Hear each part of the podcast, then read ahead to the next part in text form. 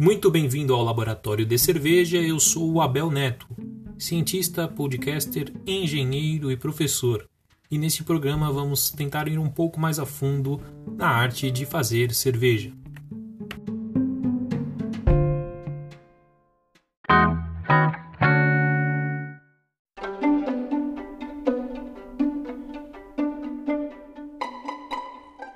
Como em qualquer outro procedimento de, de analítico, a avaliação sensorial preocupa-se com precisão, exatidão, sensibilidade e tentativa de evitar resultados falsos positivos.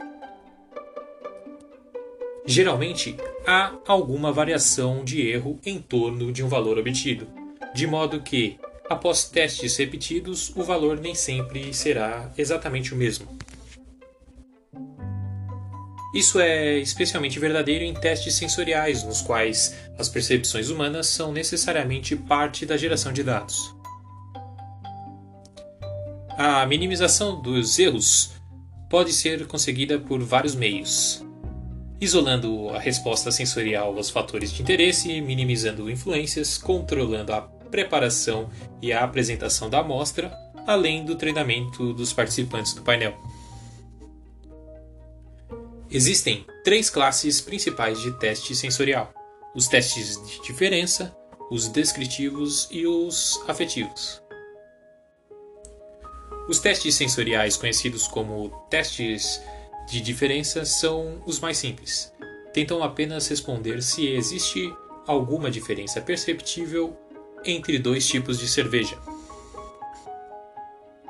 Um exemplo clássico deste teste é o teste triangular, Neste teste, três amostras são entregues ao participante. Entre essas amostras, dois produtos são iguais.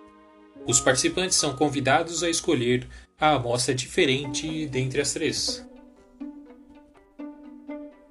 Outro teste de diferença bem famoso é o duo-trio.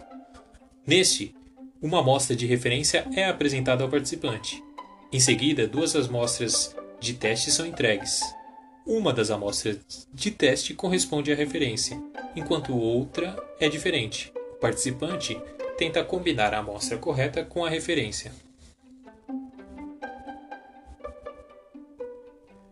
Um terceiro teste de diferença é o teste de comparação pareada, na qual os participantes devem escolher qual dos dois produtos é mais forte ou mais intenso em um determinado atributo.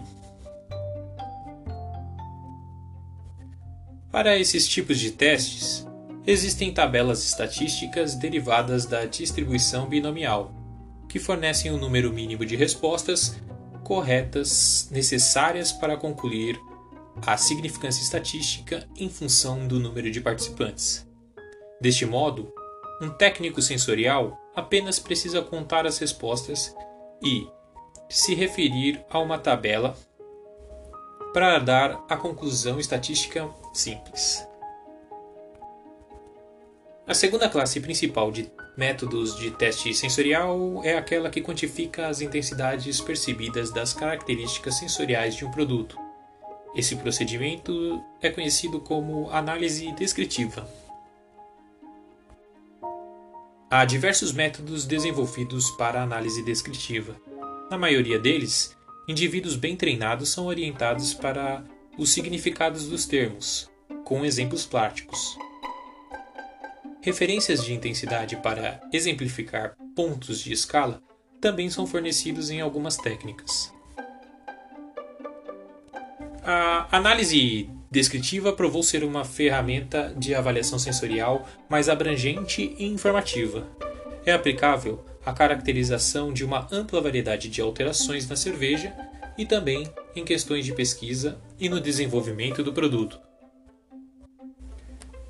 A terceira classe principal de testes sensoriais é a que tenta quantificar o grau de gostar ou não de um produto. Chamamos métodos de testes hedônicos ou afetivos.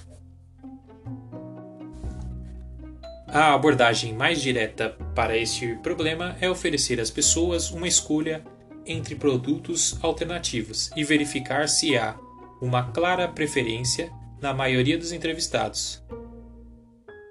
Bom, sexta-feira que vem, meio-dia, vou começar a falar sobre a terminologia do sabor da cerveja.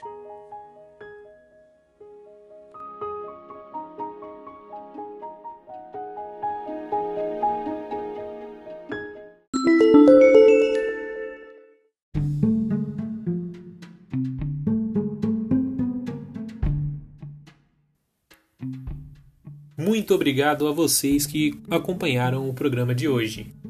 Não deixem de comentar se gostaram, pois críticas e sugestões são bem-vindas. Compartilhem com seus amigos e até o próximo episódio.